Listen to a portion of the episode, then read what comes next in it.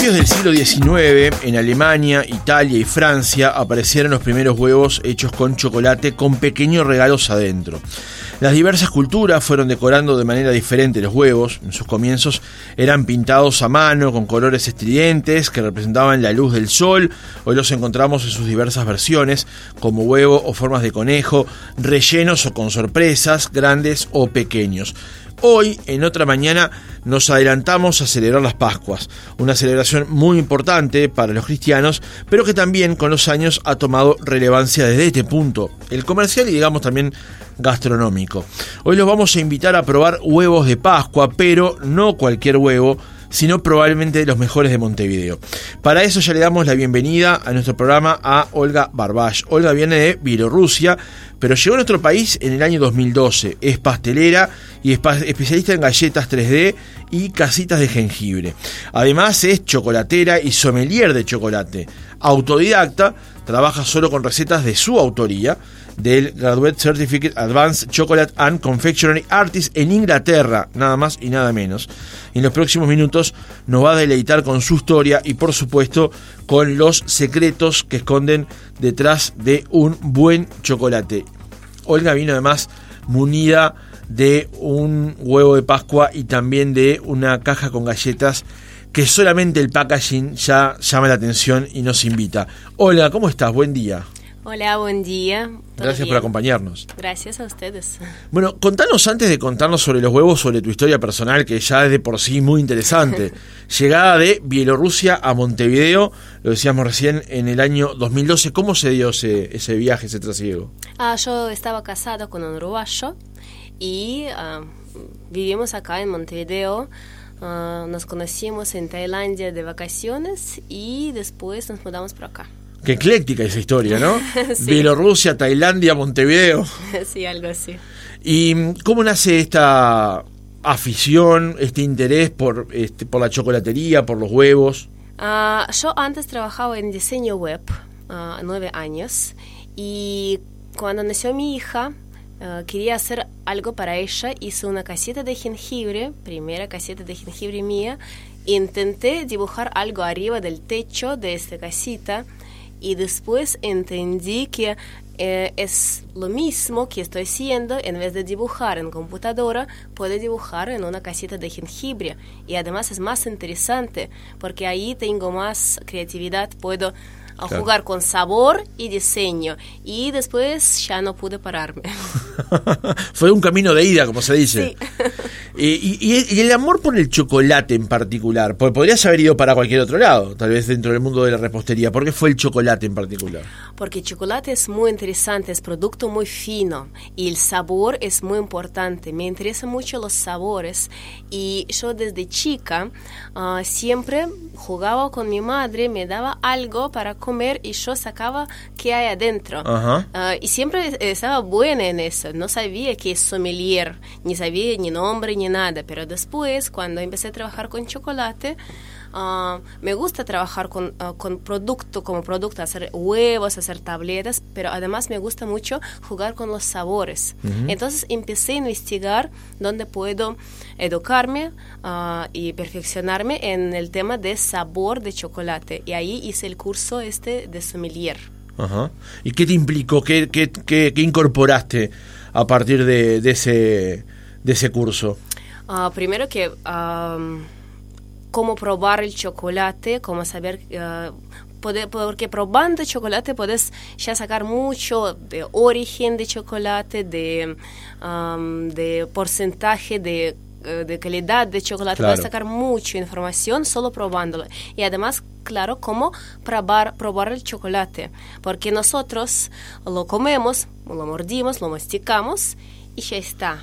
Pero si nosotros dejamos un pedacito de chocolate en nuestra boca, lo derretimos con calor de la boca, cerra tus ojos e intenta probarlo de esa manera lenta y vas a ver que te van a abrir un sabor, segundo sabor, uh, retrogusto. Y ese es muy interesante y cuando empiezas a hacer esto, después vas a ir probando, comparando y hasta que mi hija de seis años pone chocolate en la boca y, cierra los ojos y intenta imitarme y me dice, mmm, leche, mm, nuez. Ah, Claro. Y así, por eso recomiendo probar hacerlo. Claro, hay, hay un entrenamiento para... Porque uno a veces cuando va a con- consumir algo de chocolate, entre otras cosas por la rapidez, el apuro que tiene en el día, quiebra la tableta de chocolate, se mete un pedazo y se termina la historia ahí.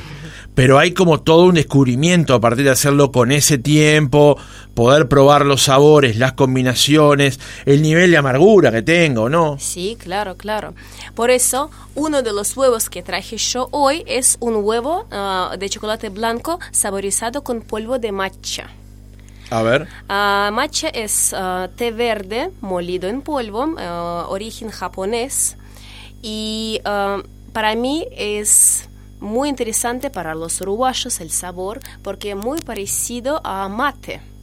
Ah, claro. Y entonces ese sabor en chocolate blanco con matcha me, me parece que es muy interesante para, para, para comer acá y acompañarlo con mate. Claro, no sería como eh, demasiado lejano a nuestro paladar, digamos. No, Están no. acostumbrados al consumo de infusiones como el mate, ¿no? Sí, sí. En el caso, ¿Y en el caso de las galletas?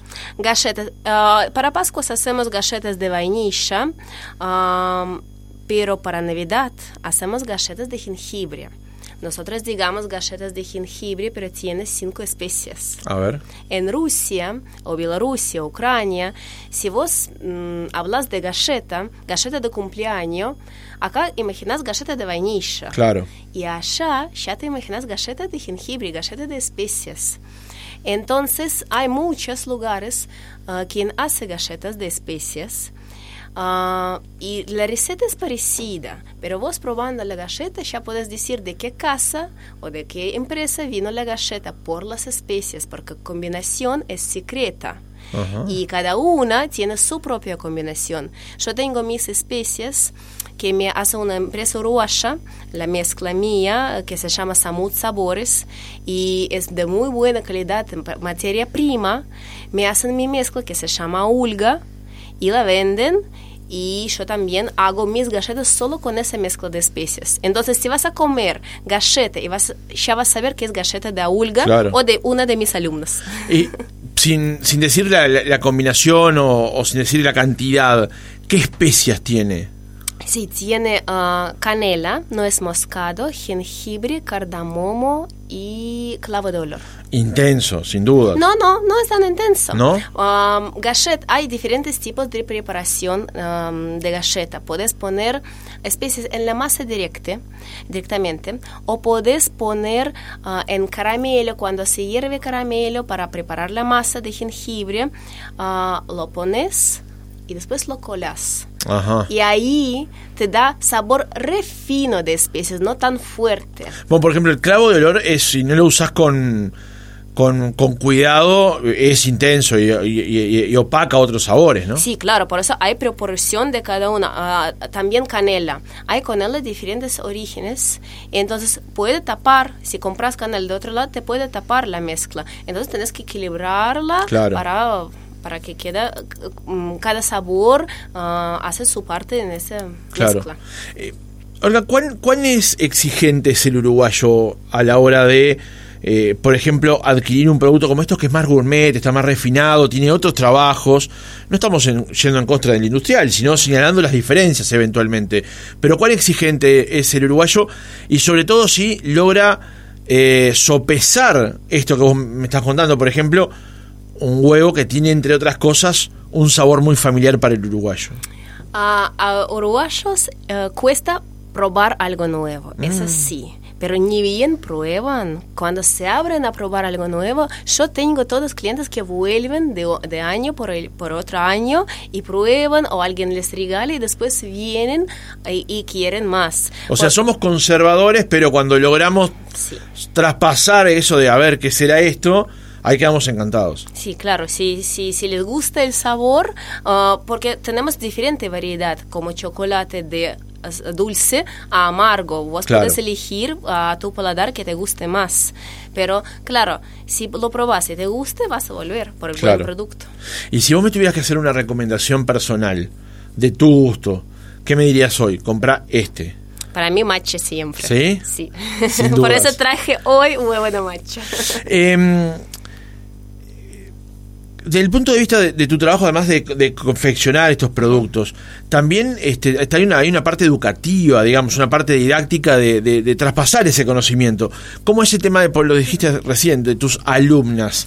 Sí, tengo mis alumnos, que es mi apoyo. No tengo familia en Uruguay, mi familia es yo y mi hija, pero tengo más de 200 alumnos que de cursos presenciales y tengo 14 países de alumnos online. Tengo comunidad muy grande de alumnos que me dan para adelante porque siempre uh, confían en mí y um, es, es, muy bueno tener mis alumnos. En mil, 2019 construimos con mis alumnos un palacio legislativo de galletas. Hicimos un mm. proyecto.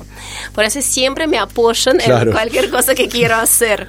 Y doy clases, doy clases de galletas para principiantes ah, eh, a base de Escuela Me Gusta Te Gusta, que está en Ejido para el nivel intermedio y también trabajo con chocolatería Atelier de Chocolates ah, y ahí damos cursos de chocolate y damos cursos, noches de degustación de chocolate, además de cursos de, tabletas, como hacer tabletas. Ah, y todo de chocolatería, porque trabajo con chocolate uruguayo. Claro. ¿Cómo nos podemos contactar? ¿A través de redes o, alguna forma de poder llegar tanto a los cursos como también, por ejemplo, al atelier para, para seguir en ah, contacto contigo? Yo siempre todo publico en mi Instagram, que es arroba aulga.uy y ahí hay información de, ah, de, cualquier proyecto, porque tengo varios proyectos con diferentes empresas, pero en Aulga puedes uh, encontrar todo ahí adentro. Sí, en, en, nuestra cuenta de Twitter y también en nuestra cuenta de Instagram está ya publicada la cuenta de Instagram justamente, donde pueden acceder a, a todos los datos, al tema de los cursos también y a los productos, ¿no? Porque la verdad que la tentación es grande cuando uno entra. Está muy bien llevada la, cuenta de Instagram para, para tentar a aquel que tenga ganas de, comer un chocolate, no solamente en Pascua, sino en cualquier otro momento, ¿no? Sí, claro. se viene el Día de la Madre también. Claro. ¿Cómo trabajan o cómo, cómo pensás esas fechas en particular, por ejemplo? Día de la Madre, Navidad, tal vez el Día del Abuelo, incluso para poder hacer presentes, San Valentín. Ah, nosotros siempre tenemos un catálogo para cada fecha porque es muy complicado para esas fechas hacer algo personalizado. Claro. Por eso armamos un catálogo y puedes elegir de nuestro catálogo y reservar el producto para tu fecha que te quede mejor y te, ah, te la preparamos justo para esa fecha. Claro. ¿Puedes profundizar un poco sobre lo que contaste recién del Palacio Legislativo con galletas? Bien. Porque me quedó en la cabeza el tema. Sí. Porque, digamos, no es una obra cualquiera. El Palacio Legislativo para uruguayos representa mucho y además me imagino que eh, arquitectónicamente la forma de ensamblar eso no debe ser nada sencillo. Bien, uh, yo, en Rusia es muy popular hacer algún eh, edificio en 3D y yo soy fan de galletas 3D. es, es, un desafío hacer cosas así, pero es muy interesante. Aclaremos qué es una galleta 3D. Galleta 3D es una galleta que, como maqueta. Eh, totalmente a escala de un edificio, palacio, o por ejemplo, si puede ser galleta plana, así como esa, o te puede hacer una galleta en forma, con forma de, de objeto, de forma de huevo. Esa se llama galleta 3D. Y hay galleta 4D, es algo lo mismo, pero con movimiento. Por ejemplo, hay algunas partes que se mueven, que se pueden mover adentro. Por ejemplo, abrir la puerta ya es 4D. Bien, y mm, ah, cada tanto, ah, por ejemplo, para Navidad normalmente, eh, la tradición ah, de Alemania, Polonia, Rusia, Bielorrusia, Ucrania es hacer armar una un, pueblo chiquito todo de diferentes casitas de jengibre o hacer una réplica de algún edificio grande de galletas, totalmente hecho en galletas. Un edificio representativo, por poner el caso. Sí. Ahí va. Y um, yo por un tiempo quería hacer, hacer algo así en Uruguay y como ya tenía mi público, de mis alumnos que me pueden ayudar con el proyecto, elegimos el edificio de Palacio Legislativo por, porque es muy eh, lindo el edificio, claro, es muy es hermoso. Y, y yo ah, pregunté en Instagram, ¿lo vamos a hacer?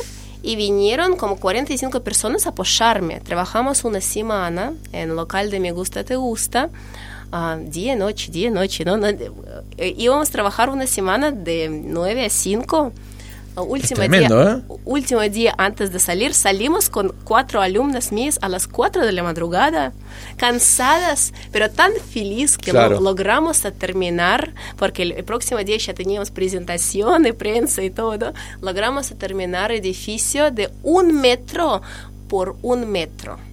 Ah, no hay nada chiquito. no, es grande. Ah, y todo hecho en galletas. Y además que ten- es todo a escala y tenía esculturas en glacé, nada sin, eh, todo sin molde, todo a mano, todo manualmente. Este, y estaba mm, exhibido en anexo del palacio por tres meses.